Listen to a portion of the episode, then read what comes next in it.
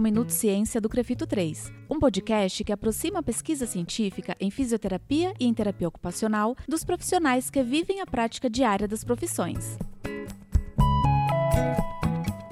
O Minuto Ciência do Crefito 3 é um podcast do Crefito Cast, o canal de podcasts do Conselho Regional de Fisioterapia e Terapia Ocupacional da Terceira Região, para você, fisioterapeuta, terapeuta ocupacional e estudante. Eu sou Jane Ferreira, diretora do Crefito 3, e te convido para conhecer o conteúdo que preparamos para você. Seja você fisioterapeuta, terapeuta ocupacional, pesquisador, estudante ou interessado nos temas da fisioterapia e terapia ocupacional. Desejo uma boa audição.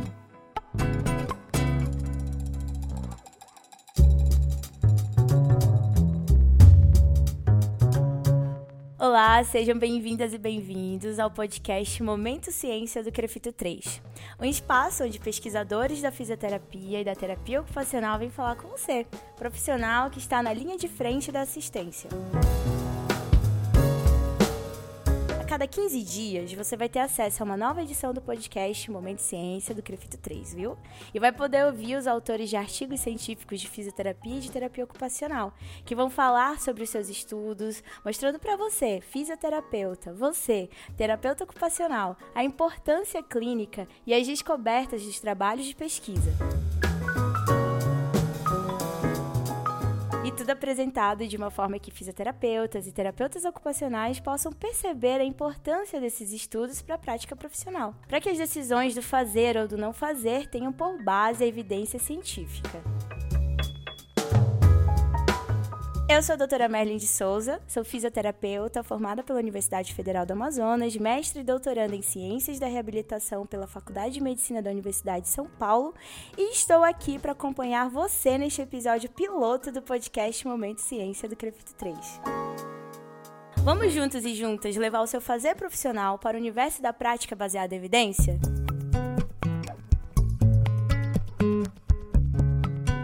Bom, neste episódio piloto do podcast Momento Ciência do Crefito 3, vamos começar da base. Isso mesmo, pessoal. Nos próximos episódios vamos apresentar os artigos científicos, mas hoje vamos começar dos fundamentos. Vamos falar sobre o fazer ciência, atuar em pesquisa científica em nosso país. Neste episódio, de modo mais específico, sobre a ciência fisioterapia. Para essa conversa, o Momento Ciência convidou os pesquisadores e editores da publicação brasileira mais relevante em fisioterapia, o Brazilian Journal of Physical Therapy. Hoje nós temos os professores Dr. Sérgio Fonseca e Dr. Rafael Zambelli. Eu não vou apresentar vocês e quero que vocês se apresentem hoje aqui pra gente. Doutor Sérgio, por favor. Obrigado, Merlin. É, meu nome é Sérgio Fonseca, sou professor titular da Universidade Federal de Minas Gerais, Departamento de Fisioterapia. Atualmente sou diretor do Centro de Treinamento Esportivo da UFMG. Ah, já estou aqui na fisioterapia, na história da fisioterapia há muito tempo. Né? Sou um professor desde 1990. Fiz mestrado, fiz o, minha, a minha graduação na própria UFMG, o meu mestrado na Universidade de Alberta, no Canadá, doutorado na Universidade de Boston, nos Estados Unidos, e posteriormente fiz um, é, que se chama de é, pós-doutorado, que na verdade é um período né, que a gente passa no exterior aí, é, no Centro de Estudos de Percepção e Ação na Universidade é, de Connecticut. Né? Então, essa é um pouquinho do que eu fiz. E em relação ao tipo de pesquisa que eu desenvolvo, trabalho na área é, de fisioterapia musculoesquelética, mas a, vamos falar, minha paixão é o movimento humano. Né? Eu, eu faço pesquisas a, desenvolvendo é, estudos direcionados ao movimento humano dentro das questões de biomecânica, controle motor, com foco em sistemas dinâmicos e abordagem ecológica. É isso aí. Bom, agora eu passo para o Dr. Rafael, nos apresente, fale quem é você para todo mundo que está aqui com a gente hoje. Bom, Merlin, é um prazer estar aqui com vocês hoje. É, bom, sou fisioterapeuta, estou é, como editor-chefe da Brazilian Journal of Physical Therapy desde 2019. É, me formei na UFMG Fiz minha, minha especialização uh, com ênfase em ortopedia e esportes também na UFMG. Fiz meu mestrado em ciências da reabilitação lá e fiz meu doutorado na Universidade de Sydney, na Austrália. Uh, terminei em 2013. Né? Desde então, eu fui professor da Unesp, de Presidente Prudente, uh, entre 2014 e 2017, até uh, eu voltar né, para BH e agora estou na UFMG desde 2017. Bom, atualmente também é, eu sou secretário de uma sociedade é, internacional de editores de revistas de fisioterapia, a International Society of Physiotherapy Journal Editors. E estamos aqui hoje para falar um pouquinho sobre ciência. Gente, vocês puderam ouvir que hoje nós teremos dois convidados muito de peso e como fisioterapeuta, eu quero agradecer por vocês terem aceito esse convite do Crefito 3 para estar tá abrindo esse momento de conversa, de discussão, de diálogos de fisioterapeuta para fisioterapeutas e principalmente para a gente poder entender o quanto que é importante a nossa ciência. Hoje a gente vai focar nossa conversa nesse eixo, tudo bem? Tudo bom. Então vamos lá, gente.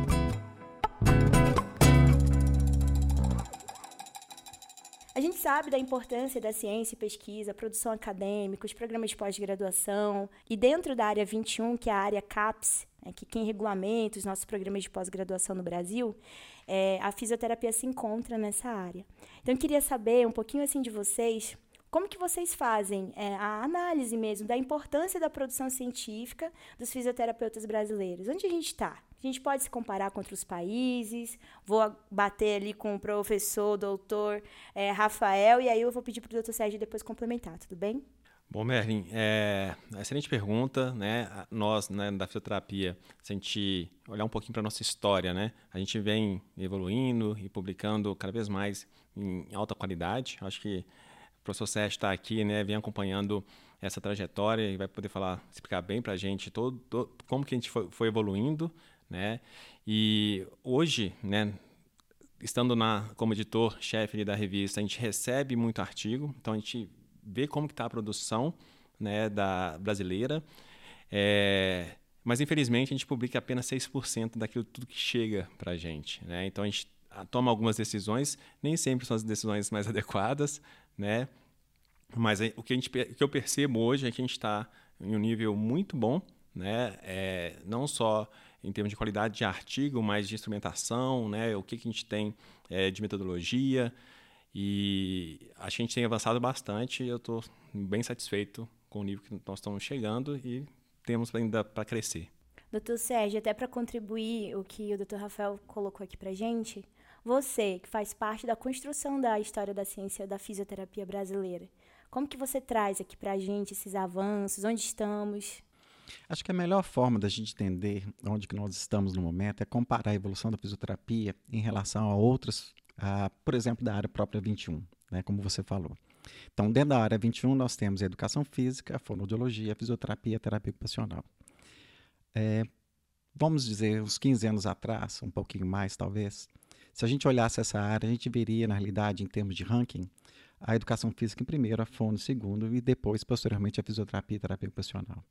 A distância da fisioterapia para a educação física era muito grande, em termos de número de programas, em termos da produção científica em si.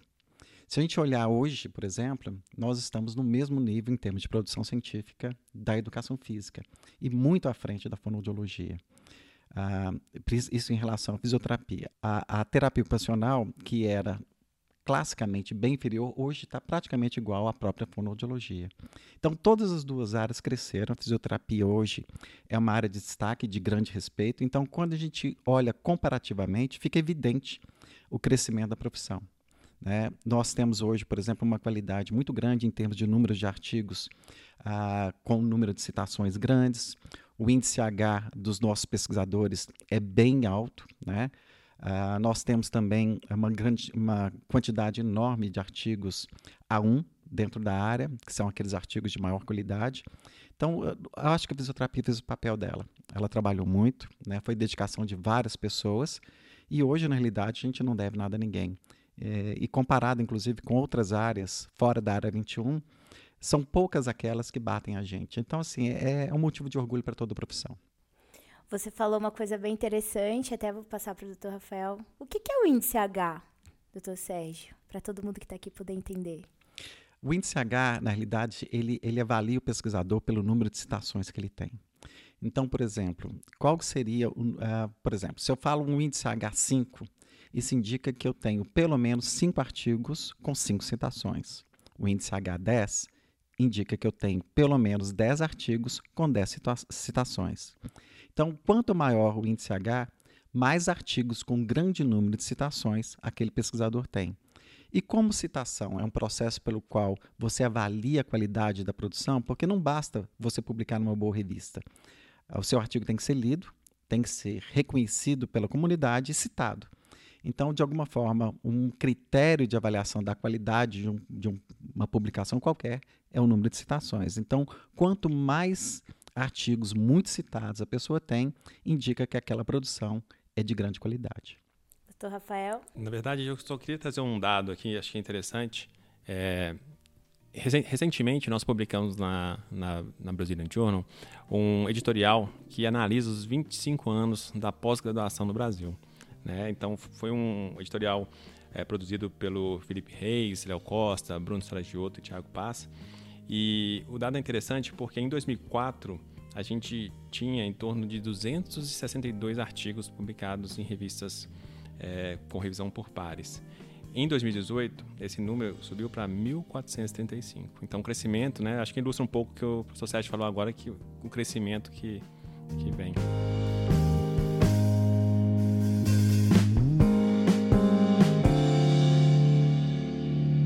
Pessoal, vocês puderam ter um pouquinho de noção da importância dessa mesa de hoje, dessa conversa aqui. Eu queria agradecer principalmente por vocês estarem contribuindo diretamente para essa evolução, porque do outro lado, ser editor ou ser revisor das, da, ser revisor dos artigos, ser revisora, poder apontar os trabalhos e estudos desenvolvidos por outros pesquisadores, também coloca a gente no lugar de de ética, de padrão ético, e também coloca a gente no lugar do, de que tipo de evidência a gente vai colocar para a sociedade, né? de que tipo de ciência na ciência fisioterapêutica a gente vai expor. Então, quero parabenizar vocês por tudo isso que vocês colocaram aqui para a gente e já vou direcionar para uma próxima pergunta. A gente sabe que ser cientista, ser pesquisador, é uma função que ainda não é para todo mundo no nosso país. É, hoje no Brasil temos menos de 1% da população que tem mestrado e doutorado, de mais de 200 milhões de brasileiros. É, nós somos aqui um pontinho de luz no país. Eu queria saber, por outro lado também, quais são as dificuldades em atuar com pesquisa científica no Brasil? Que acho que é interessante quem está nos escutando de entender por que somos tão poucos esses números tão incríveis que vocês apresentaram, mas também tem outro lado, o lado B, das dificuldades que a gente passa. Vocês poderiam falar um pouquinho, doutor Sérgio? Olha, eu, eu, eu tenho acompanhado a pós-graduação, talvez desde o nascimento dela. Né? É, eu, assim, em relação à pós-graduação brasileira, ela começa basicamente em sete, no, é, 97 em São Carlos, né? Que foi o primeiro programa de pós-graduação, mestrado em fisioterapia. Então, se a gente for olhar a história, não é tão longa assim. 97 está ali, por incrível que pareça. É milênio passado, né? mas não é tanto assim. Ah, agora, o que, que aconteceu desde então é fenomenal. É um, é um crescimento é, muito grande. E a distância do Brasil para países de língua inglesa, para os Estados Unidos, Canadá e Austrália, por exemplo, ela vem diminuindo de uma maneira que a gente não tem noção. Às vezes, a gente de dentro não consegue perceber o que está acontecendo. Mas eu posso contar um pouquinho da minha experiência quando eu fui fazer uh, doutorado, mestrado no exterior. Tá? Eu fui talvez uma das primeiras pessoas que foi fazer mestrado no exterior na época. E a diferença entre Brasil e Canadá naquela época era assim absurda. A gente não, você não tinha noção.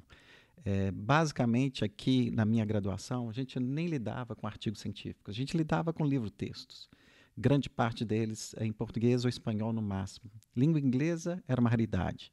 O conhecimento é, era extremamente limitado. Então, quando eu fui para o Canadá, isso foi em é, 87. Tá? 87, nós estamos falando assim, de um, de um tempo bom, mas nem tanto era como se eu estivesse indo para outro mundo. Né? A, a, as dificuldades foram grandes porque, na realidade, a, eu é, nunca tinha sido exposto, na realidade, a artigos da mesma forma, por exemplo, que o aluno de lá tinha.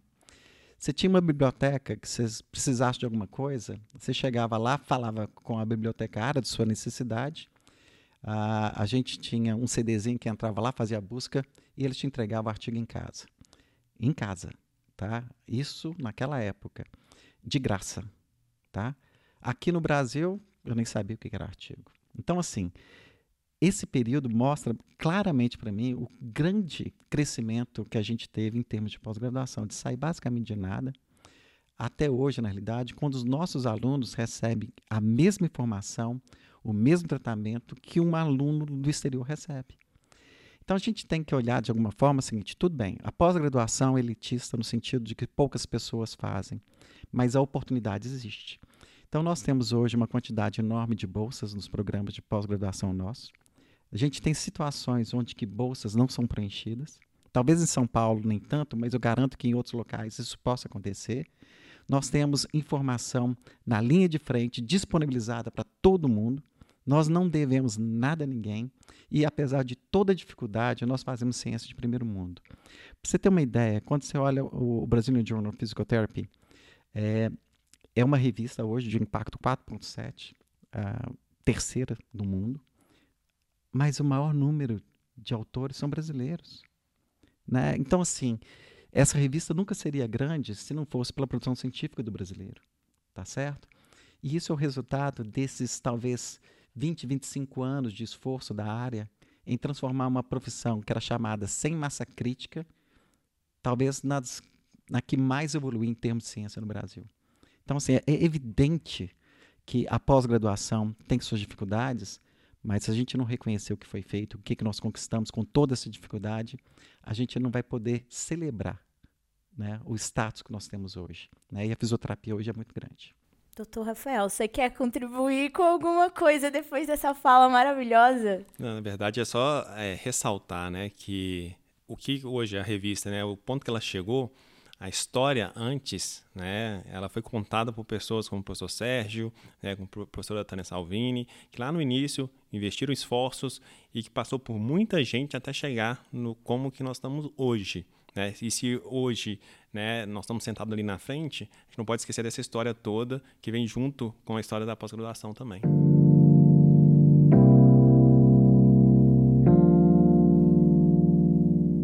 Bom, professores, é muito bom a gente falar hoje aqui, eu tenho muito orgulho também, como amazonense que sou, de dizer que temos cursos de fisioterapia em relação à pós-graduação, estricto senso, mestrado, doutorado, em todas as regiões do país. Isso é engrandecedor, porque permite que cientistas dessas regiões possam estar cada vez mais evoluindo as suas regiões, como também tendo a intersecção em trocas com outras regiões e com outros países.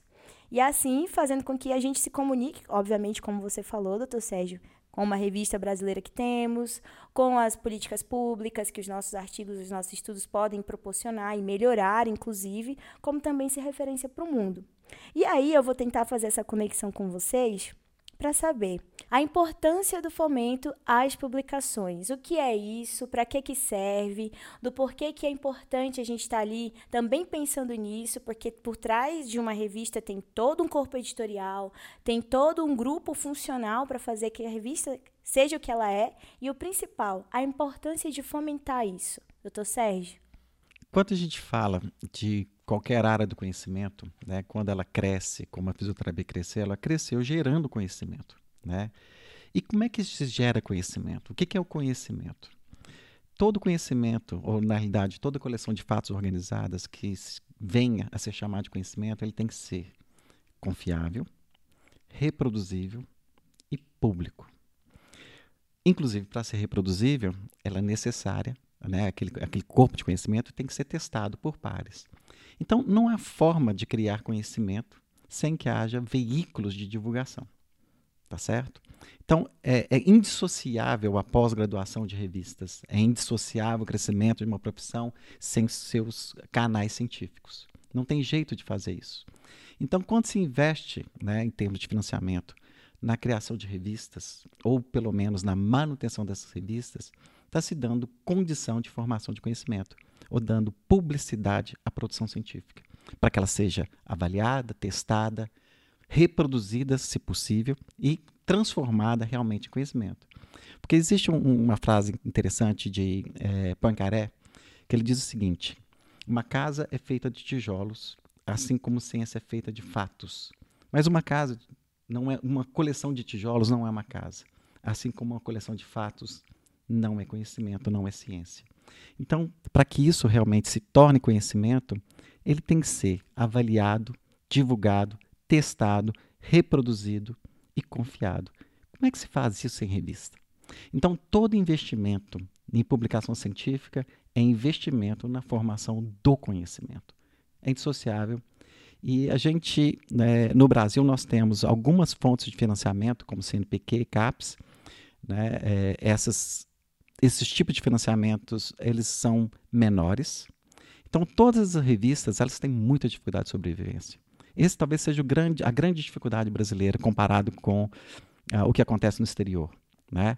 É, fontes, vamos falar assim, confiáveis, contínuas de financiamento, elas não existem. Né? Lança-se um edital, se concorre, ganha dinheiro aqui, esse dinheiro acaba, a revista passa por dificuldades. Então, quando, por exemplo, o Crefito é, nos deu apoio lá atrás, ele foi decisivo para a existência da revista. A Revista Brasileira de Fisioterapia não existiria sem o apoio das, uh, dos seus conselhos. E, novamente, agora a gente tem uh, essa oportunidade de contar com o apoio do Crefito, novamente nos dando condição de continuar o nosso desenvolvimento desse trabalho.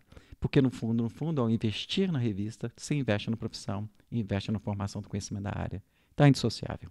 E investe na fisioterapia que a gente vai entregar de qualidade e que investe no usuário, paciente, cliente. Em última né? instância, é o usuário que ganha. Exatamente. Doutor Rafael, agora à frente aí, e em frente de, né, do, do, do Brazilian Journal, queria saber agora a sua visão sobre o fomento, enfim, se quiser contribuir também. Claro, é, só para esclarecer, né, a Merlin, hoje né, estou eu lá como editor-chefe, nós temos também a Paula Camargos, né, o Sérgio Fonseca e o Gui Simoneau, então a gente é um quarteto ali na à frente é, da revista, mas é, né, voltando nessa questão do fomento, acho que é importante as pessoas saberem que nós que estamos ali, né, como editores-chefes, e todo o corpo editorial, a gente trabalha de forma voluntária para a revista. E, na verdade, todo o custo de permanência da revista ela tem a ver com né, o pessoal que está atrás das cortinas ali, né, fazendo um trabalho é, diário mesmo de receber os artigos, de formatar os artigos, né? Então, é, o fomento é necessário e preciso para que o produto chegue na ponta, chegue no usuário, né, no fisioterapeuta, em você que está ouvindo esse podcast, tá? Então, é, acho que é importante esclarecer né, é, a importância e para que serve o fomento também para as pessoas né, entenderem todo o processo. Eu, eu, eu, só queria falar uma coisa, só porque eu, a fala do Zambelli me lembrou é o seguinte: as pessoas talvez não tenham ideia né, do, do, caminho que uma revista traça. Né? Então, olha a revista brasileira de fisioterapia hoje. Todo mundo tem orgulho, isso, isso me deixa feliz. Né? Todo mundo hoje, na realidade, fala assim: nossa, o Brasil tem uma revista desse nível. Mas para chegar aqui, não foi, não foi muito fácil, não. Né? É, essa revista, na realidade, ela nasce é, pelo esforço do pessoal de São Carlos, era a Revista Brasileira de Fisioterapia. Uh, era uma revista, na realidade, inicialmente, a revista uh, da Universidade de São Carlos, era, era ligada a São Carlos. Todo mundo fala assim, oh, essa é a revista de São Carlos. E aí, por generos, generosidade do pessoal de São Carlos, essa revista foi nacionalizada. Né? E foi nacionalizada com a criação da ABRAPG, tá certo? que seria a Associação Brasileira de, de Pesquisa e Pós-Graduação. Então, aquela revista agora ela passa a ser brasileira. E aí que vem, na realidade, a oportunidade de pessoas como o Zambelli, de Minas Gerais, poder contribuir para a revista. Então, aquela era uma revista é, pequena, mas importante, mas era bem, bem, vamos falar assim, com poucos indexadores. E o, a, o grande esforço inicial foi botar a revista no Cielo. Né? E aí o trabalho a, de Helenice Cury e Tana Salvini deve ser ressaltado. Helenice foi fantástica na revista. Depois disso, nós, nós tínhamos que trabalhar no sentido de agora internacionalizar a revista. Então, Cielo é um veículo sul-americano, basicamente Brasil, nós conseguimos. Mas tinha que levar agora essa revista para o mundo. Levar a produção brasileira para o mundo. E como é que se faz isso num, num país que uh, pub não publicava em inglês? Então, o que, que aconteceu? Basicamente, nós passamos a ter duas revistas. Uma revista em português e uma revista em inglês. Tá certo? Imagina o custo disso. Na realidade, você tinha tudo dobrado. E outra coisa, todo o processo de editoração, das formatações, tudo era feito dentro da revista. Então a gente tinha que contratar gente, tinha que contratar secretárias, pessoas que soubessem, na realidade, é, formatar aquela revista, contratar é, é, locais para impressão, que você fazia tudo em casa. Era um trabalho assim gigantesco e um custo altíssimo para fazer isso. Então aqui vem a questão do, do, do, do fomento.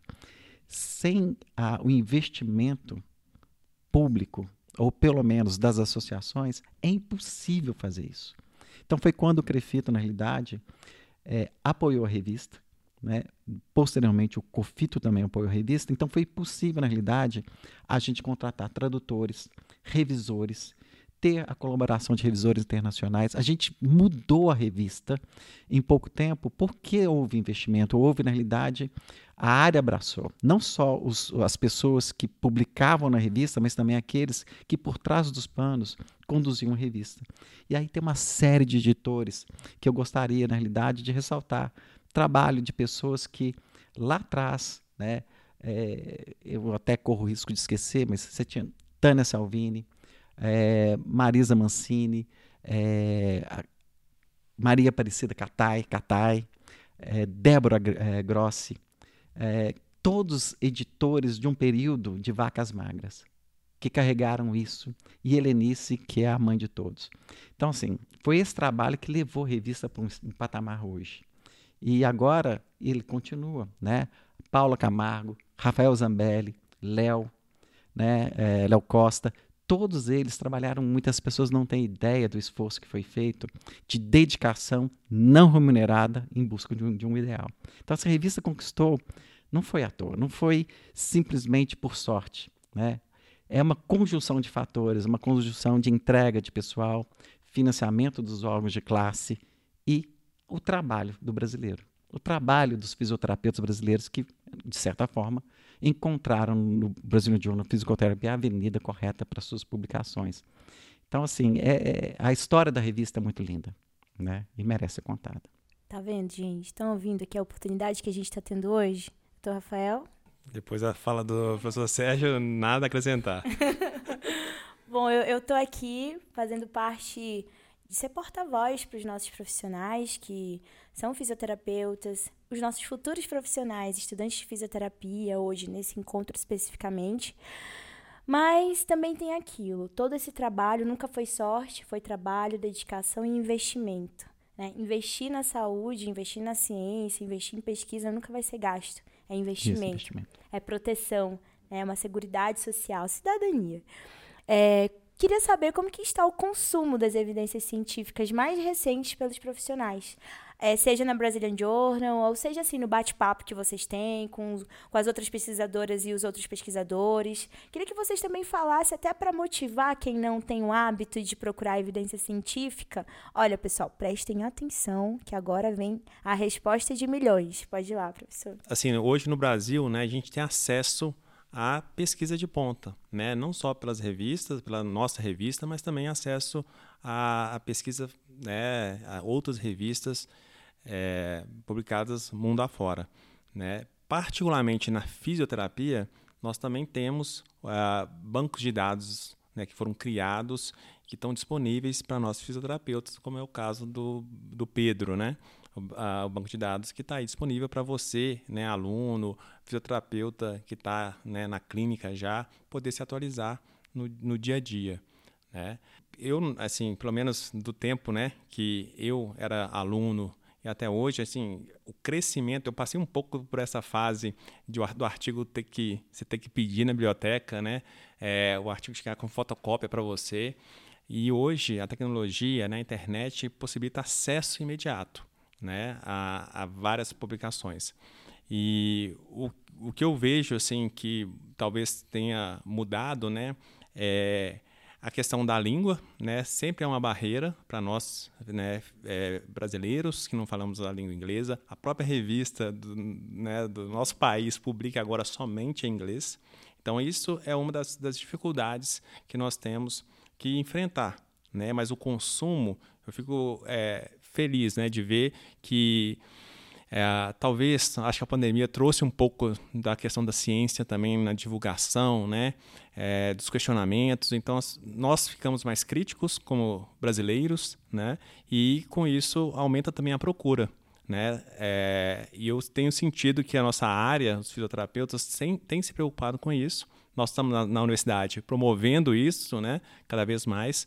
Então, é muito bom ter fisioterapeutas interessados né, em produzir ciência também, não só consumir, mas também quem que tiver né, disposto aí a produzir conhecimento também, né, trazer experiência clínica para a gente poder fazer pesquisa. É, o que eu vejo é que uh, o interesse pela ciência é claro, né, é, diferentemente do que acontecia, uh, vamos falar 20 anos atrás, onde que uh, não somente não havia canais para acesso, mas também não havia interesse porque as pessoas nem sabiam nem, nem sabiam que existia, na realidade, revistas, artigos, esse tipo de coisa.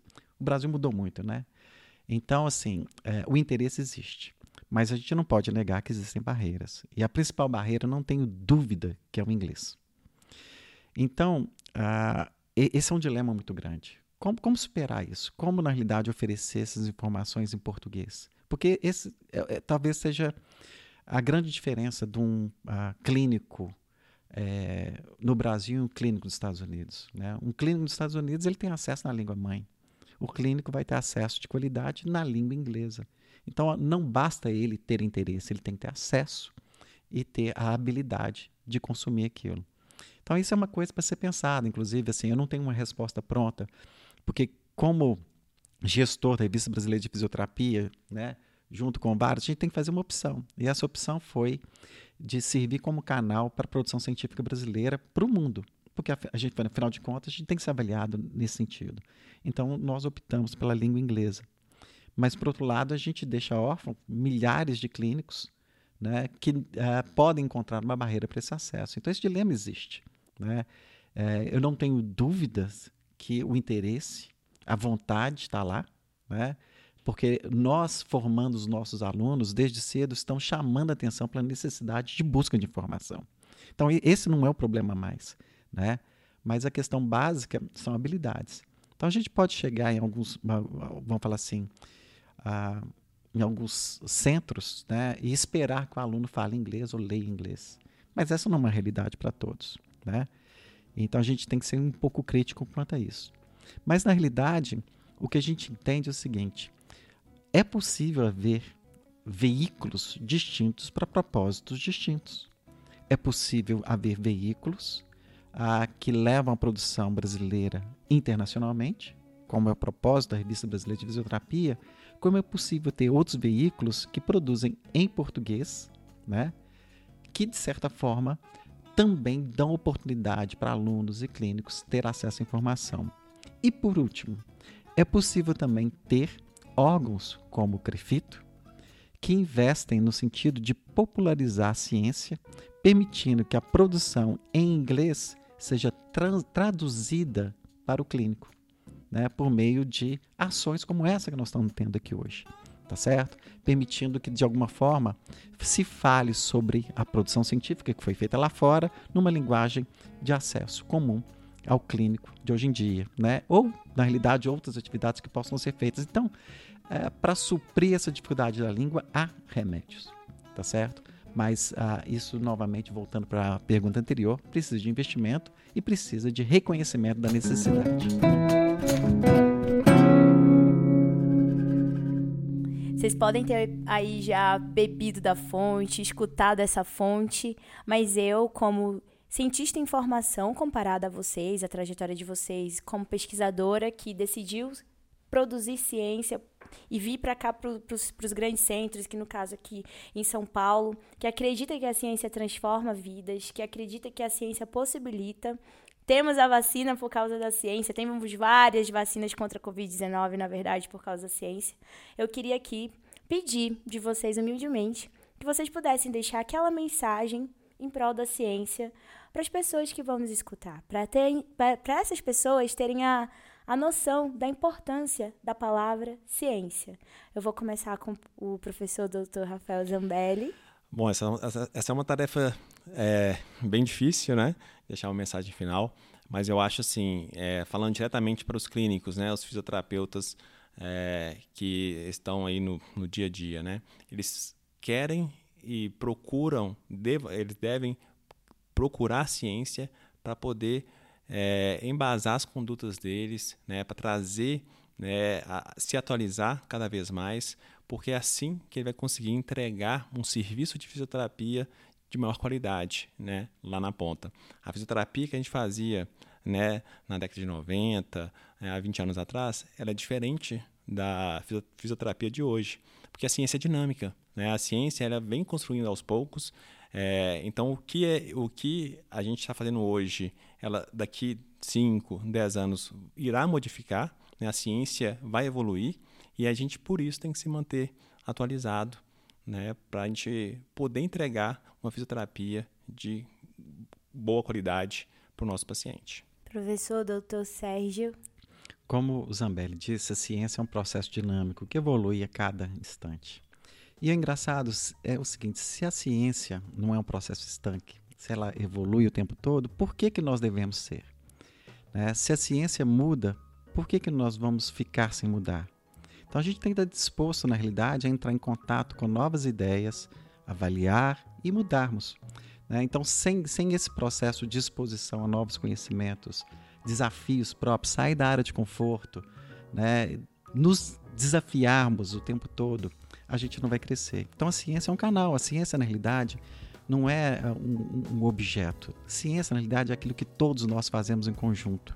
Ciência é o produto de todos. Ciência não é algo que está lá sentado em algum lugar é, etéreo. Não, ciência somos nós. Então, toda vez que nós nos dispusemos a nos desafiar, quebrar paradigmas e evoluir, nós estamos fazendo ciência. Ciência não é estanque, ela muda. Então, a gente tem que estar disposto a mudar também.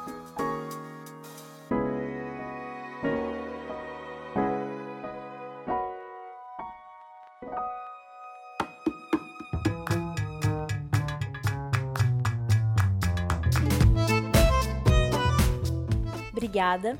Eu, como fisioterapeuta, há poucos anos aí de formação, com uma, com uma realidade vinda da Universidade Federal do Amazonas. Estou aqui ao lado de profissionais, pesquisadores, cientistas que também são de Universidade Federal. E eu sei que nós produzimos muito e a base brasileira da ciência, da ciência brasileira estão nas universidades federais, estão nas universidades públicas. Quero agradecer por todo o trabalho desenvolvimento cultural e social que a ciência está promovendo por meio de está sendo promovida por meio de vocês. E quero dizer que a gente chegou, infelizmente, pessoal, no finzinho do nosso primeiro podcast, um podcast de estreia do Momento Ciência do Crefito 3. Agradeço mais uma vez a vocês, os nossos convidados para esse episódio, né? Todo primeiro episódio, né? o episódio piloto causa aquele uau na gente, mas eu estou muito feliz e tenho certeza que esse projeto vai dar muito certo porque é genuíno, é genuíno o propósito. E agradeço ao Dr. Rafael Zambelli, ao Dr. Sérgio Fonseca, professores, pais, cientistas, homens que estão aí engajados em prol da fisioterapia. Agradeço a todos vocês, meus colegas de profissão, pesquisadores ou não, que valorizam a ciência como o fundamento que faz nossa profissão avançar e crescer. Até o próximo episódio do Momento Ciência do Crefito 3, que daqui a 15 dias vai trazer o primeiro tema. E a conversa já vamos aproveitar agora para conhecer, por outro lado, os estudos do Dr. Sérgio Fonseca sobre um artigo seu e em coautoria também, que vai abordar questões sobre o prognóstico e complexidade de lesões nos esportes. Não percam, espero vocês aqui neste canal para um novo episódio do Momento Ciência do Crefito 3. Tchau, tchau, pessoal!